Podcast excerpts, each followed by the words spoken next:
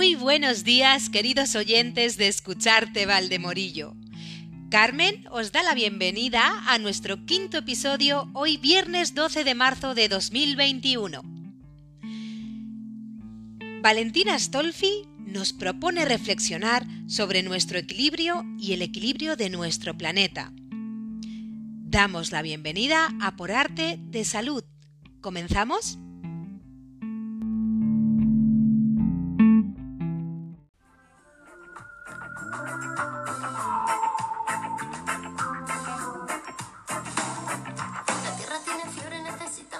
¿Has pensado nunca que uno de los mayores problemas del hombre es el consumismo? Que este abuso nos está llevando de la mano hacia el agotamiento del planeta y de nuestra salud.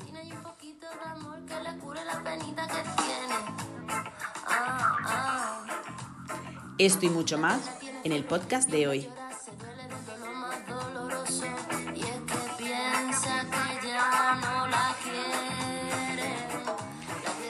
¿Sabías que se necesitan 2.700 litros de agua para hacer una camiseta convencional y 4.500 litros de agua para la producción de un filete? Dentro de nada viviremos en un planeta desértico. Eso sí, todos muy bien vestidos.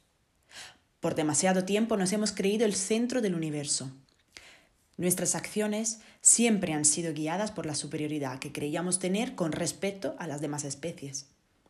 Hoy además el consumismo desenfrenado acelera enormemente el proceso, tanto que el planeta ya no tiene la oportunidad de recuperarse.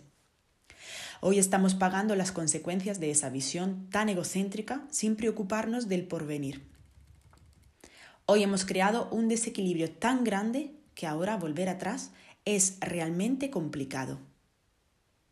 Vivimos en un mundo donde la ciencia está haciendo lo posible para que el hombre se vuelva inmortal pero ¿hasta qué punto eso es tan acertado? Con el enorme crecimiento demográfico que hemos provocado, gracias a la medicina, a la agricultura, a la ganadería industrial y a la sobreexplotación de las energías fósiles, hemos creado un desequilibrio entre especies. Para obtener esta población humana tan inmensa, hemos provocado la extinción de una infinidad de especies en los cinco reinos de la naturaleza. Llevamos intentando manejar el universo desde siempre, y no hemos querido darnos cuenta que no tenemos la capacidad de hacerlo, por lo menos no a largo plazo. La medicina siempre ha creado teorías y medicamentos enfocados a la eliminación de lo que le molestaba al hombre. Y eso, si al principio parecía un milagro, ahora empieza a ser un problema. Claramente lo que estoy contando hoy es muy duro, porque el hombre tiene esa capacidad de sentir de manera tan profunda que lo que piensa es salvar y proteger a lo que más le importa. Pero la naturaleza no razona así. Hay un equilibrio en el universo al que siempre se tiende. Un equilibrio entre especies donde ninguna cobra más importancia que otra. Es simplemente un equilibrio que habría que respetar para que todo funcionase de manera correcta. Cuando por lo que sea ese equilibrio se rompe, el universo siempre tiende a represtinarlo. El planeta aún no consigue entender que haya 7.500 millones de habitantes en la Tierra. No se explica cómo sea eso posible si no hay recursos suficientes para toda esa gente, con el nivel de consumos que tenemos. Bueno, pues la Tierra soporta el nivel de vida actual porque estamos utilizando la cuenta de ahorros de los recursos no renovables, que incluyen las capas fértiles de la Tierra, el agua potable, la pesca y el petróleo. Con nuestra manera de hacer, estamos plantando las bases para la extinción de nuestra especie. Y la naturaleza siempre intenta repristinar el equilibrio perdido a través de pandemias, inundaciones, erupciones volcánicas, tsunami, terremotos. Pero el ser humano siempre consigue encontrar la solución para que el daño no sea demasiado grave para su especie. Nuestra inteligencia es muy superior a todos los demás. O eso creemos. Y esta forma de pensar y vivir la trasladamos a todos los campos. Estamos haciendo a nuestro cuerpo lo mismo que está haciendo la producción industrial al planeta, agotarlo. Porque aunque parezca que no tenga nada que ver, te aseguro que la involución de la salud a la que nos estamos enfrentando va de la mano de la evolución de la producción. Hablo de involución de la salud porque es verdad que la esperanza de vida ha aumentado a 80 años más o menos en los países más ricos, pero también es cierto que pasamos una parte importante de nuestra vida con dolencias o problemas que solucionamos con medicamentos. Fíjate que somos tan egocéntricos que nunca hemos pensado que somos un punto en el universo, aunque la realidad es muy diferente.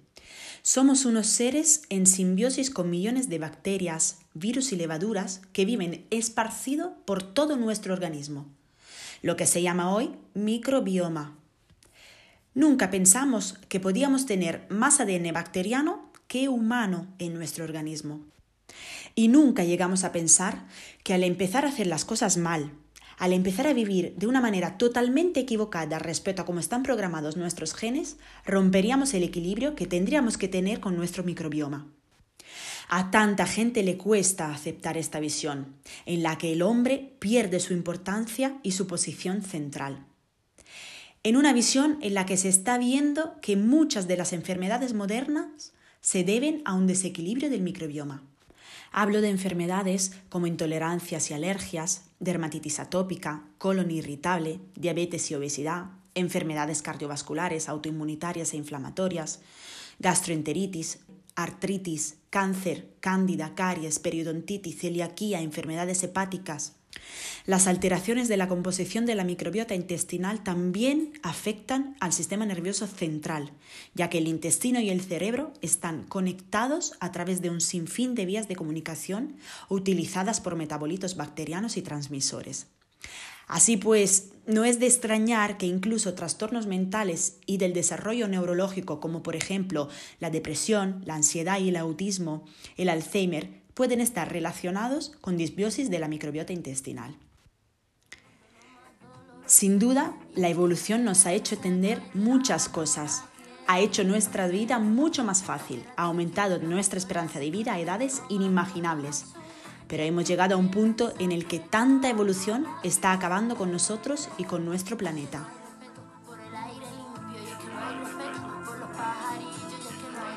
Quizás haya llegado el momento de involucionar un poco y reencontrar el equilibrio perdido.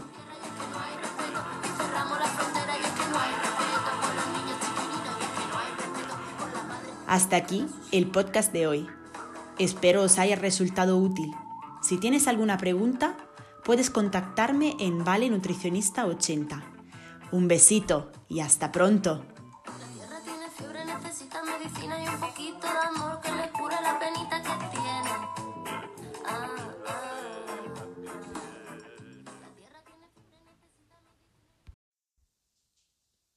Muchas gracias, Valentina. ¿Y por dónde empezamos a recuperar ese equilibrio? Quizás siendo el reflejo de lo que queremos recibir. Si queremos amor, damos amor. Si queremos honestidad, no mintamos. El universo es justo y paga con lo mismo que damos. Y dejando reflexiones aparte, continuamos con breves culturales y Santiago Herranz. Adelante, Santi.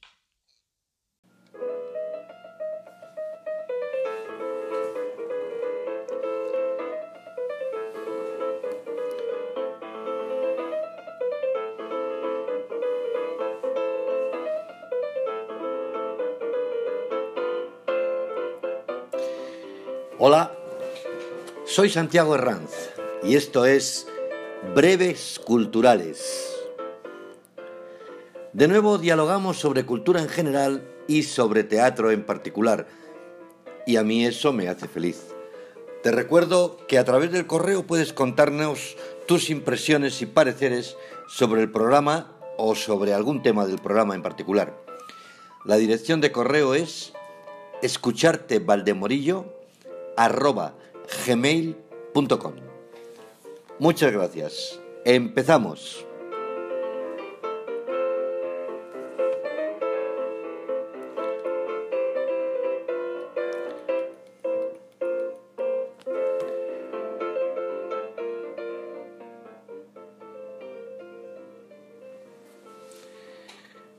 La sala es pequeña, apenas 50 espectadores, butacas vacías por las medidas de seguridad del COVID y todas las demás llenas.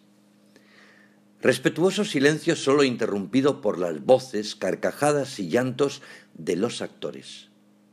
Ni un sonido más. El escenario es una pequeña península rodeada por el público excepto en el fondo. Allí hay una pantalla donde a veces se proyectan imágenes y dos puertas que son usadas para entradas y salidas actorales se rompe de esta manera la famosa cuarta pared del teatro y se acerca el argumento y quehacer teatral a los espectadores. El intimismo del texto y la puesta en escena te mete de esta manera en el escenario. Te contagian las lágrimas, los enfados y las alegrías de los tres actores y las dos actrices que componen este reparto. Desde que empezó la función, y la protagonista Sandra Ferrus aparece en escena, se me olvidó por completo que aquel era el espacio que ocupaba antiguamente la cafetería del Teatro María Guerrero, en la que cientos de noches había tenido tertulias con amigos al acabar el trabajo de cada día. La semana pasada hice la reseña de la obra de teatro La Panadera de Sandra Ferrus, directora y protagonista a su vez, que se acompaña en el escenario de Susana Hernández, actriz de amplia trayectoria profesional que brilla en su papel de psicóloga y además tiene una pequeña intervención como madre. Todos los actores, excepto la protagonista, doblan sus papeles y quizás el personaje que me enamora es el personaje del padre, interpretado por un actor gallego, César Cambeiro. Su humanidad, la verdad que encierra ese personaje y sus diálogos llegan permanentemente al corazón. He de decir que las interpretaciones de todos, de los cinco, son muy buenas. El espacio escénico en su sencillez está acorde con la puesta en escena, la acción y el mensaje. Os voy a recordar el argumento. Una mujer de 40 años ve publicado en las redes sociales un vídeo que se grabó años atrás haciendo el amor con un antiguo novio, que tiempo después participa en un reality de televisión. Eso trastoca su vida y la de su familia, trabajo, pareja, padre e hijos. En el texto subyacen los valores morales, ojo, no confundir con los éticos, de la persona y sus comportamientos, pero sobre todo el qué dirán de la sociedad que les rodea. El sentimiento de culpa como integrante de una mala educación que jamás nos enseña a perdonarnos nuestros propios errores, los que estamos obligados a cometer en la vida y a los que tenemos derecho para seguir aprendiendo. La filosofía la resume una frase del personaje del padre. No es literal, pero dice así. Lo que te sirve para la cesta, lo que no para la hoguera. Por favor, asistid a la sala princesa del Teatro María Guerrero a ver esta función. Es una pequeña joya que dura una hora y media vais a disfrutar mucho y a pasar un buen rato.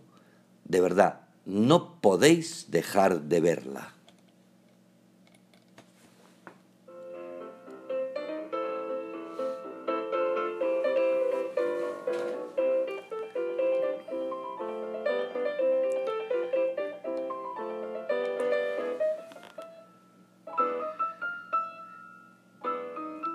Repito la dirección del correo al que puedes enviarnos tus opiniones. escuchartevaldemorillo.gmail.com Y por hoy os dejo. Sed inmoderadamente felices y por favor, nunca dejéis de ir al teatro porque el teatro no es nada sin el público. Y por supuesto, id al cine. La semana próxima volveremos a hablar de cultura con mayúscula. Muchas gracias.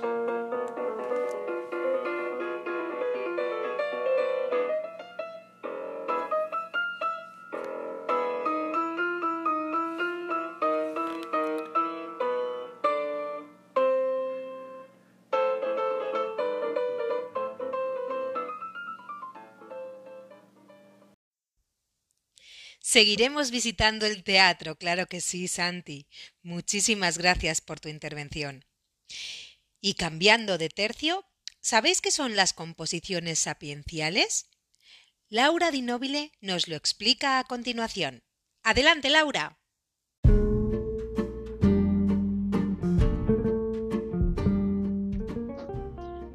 Hoy quiero hablarles de las composiciones sapienciales.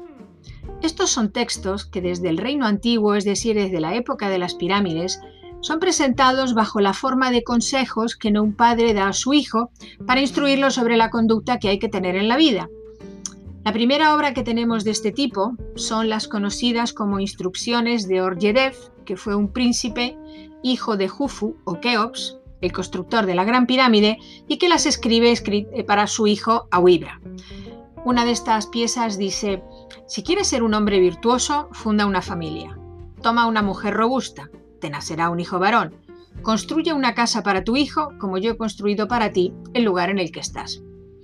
Esta obra la conocemos solamente parcialmente, nos han llegado una veintena de copias bastante tardías, limitadas, es decir, con textos muy cortos, y ya inclusive de la época eh, del siglo V o VI antes de Cristo.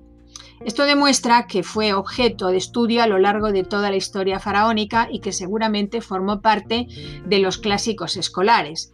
Estos textos enseñan sobre el comportamiento de los jóvenes con las mujeres de la familia, las esposas y las madres. Hay otro que dice, funda un hogar y llama a la señora de la casa como debe ser. Toma esposa cuando eres joven para que pueda darte hijos, ya que un hombre es considerado en proporción al número de sus descendientes es evidente que una de las partes más importantes de la vida de una familia, mejor dicho, de una mujer, era el poder dar a luz, a luz hijos.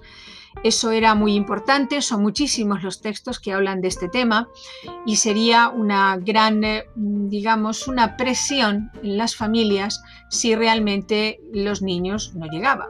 Pero a pesar de eso hay otro trozo de texto que dice, no abandones una mujer de tu casa porque no haya concebido un hijo, ya que este hecho podía ser uno de los motivos de divorcio.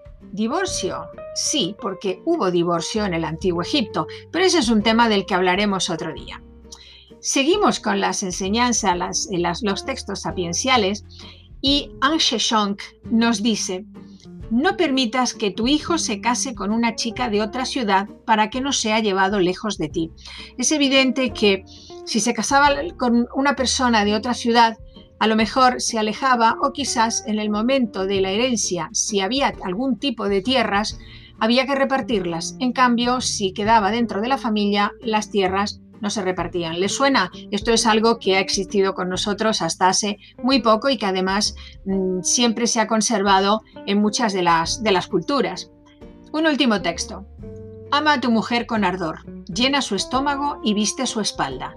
El ungüento es un remedio para el cuerpo. Alegra su corazón mientras vivas, es un campo útil para su patrón. No la condenes, pero manténla lejos del poder y ten cuidado si su ojo es una tempestad cuando mira. Hazla prosperar en su casa.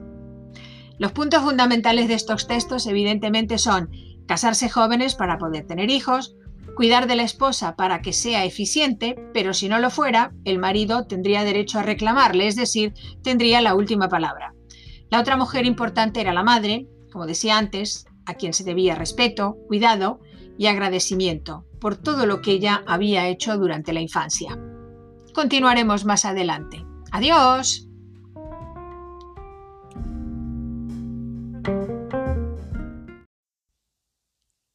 Qué interesante, Laura. Muchísimas gracias. Y ahora llegó el momento de la sonrisa con Mercedes. Adelante.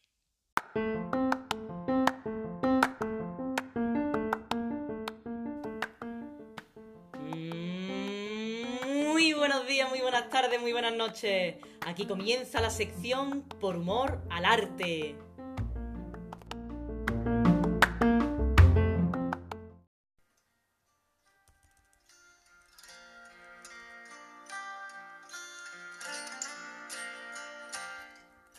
Hola.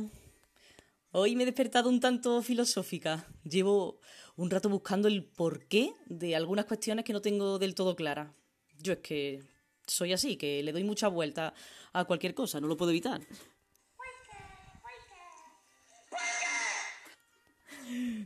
Ay, es que además me pasa con todas las materias. ¿eh? Por ejemplo, estadística. ¿Por qué cuando llaman al porterillo automático, un 60% de las veces es soy yo? Y un inquietante 20% es alguien llamado abre. El resto del porcentaje, claro está, es la gente que responde con su propio nombre, que sería lo normal. ¿Quién es? Soy yo, que vienes a buscar a ti. Otro, otro tema. Geometría. Ayer no pude cenar tranquila. Pedí una pizza y mientras me la comía vi que había algo ahí delante de mí que, que no cuadraba. Y tanto que no cuadraba. ¿Alguien me puede explicar a mí por qué la caja de la pizza es cuadrada, la pizza es redonda y las porciones son triángulos? Triángulo, tetrágono, pentágono, hexágono, hectágono, octógono, son todos polígonos. Otra más. Física. Si quiero comprarme un boomerang nuevo, ¿Cómo hago para deshacerme del viejo si siempre vuelve? Avísame, por favor, te lo pido, si consigue averiguarlo. Otra cosa. Ortografía. ¿Por qué separado se escribe todo junto? Y todo junto se escribe separado. ¿Eh? ¿A que nunca te lo habías planteado? Y otra más. La Tierra es redonda y la llaman planeta. Si la Tierra fuera plana, ¿la llamarían redondeta? Bueno, y ahora el no va más de la contradicción. ¿Por qué las ciruelas negras son rojas cuando están verdes?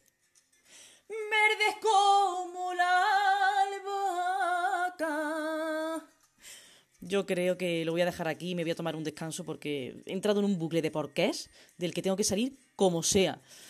Bueno, planteo una última duda y así ya me despido. Si una persona me dice no me hagas caso y yo no le hago caso, ¿le estoy haciendo caso? Ahí lo dejo. Adiós.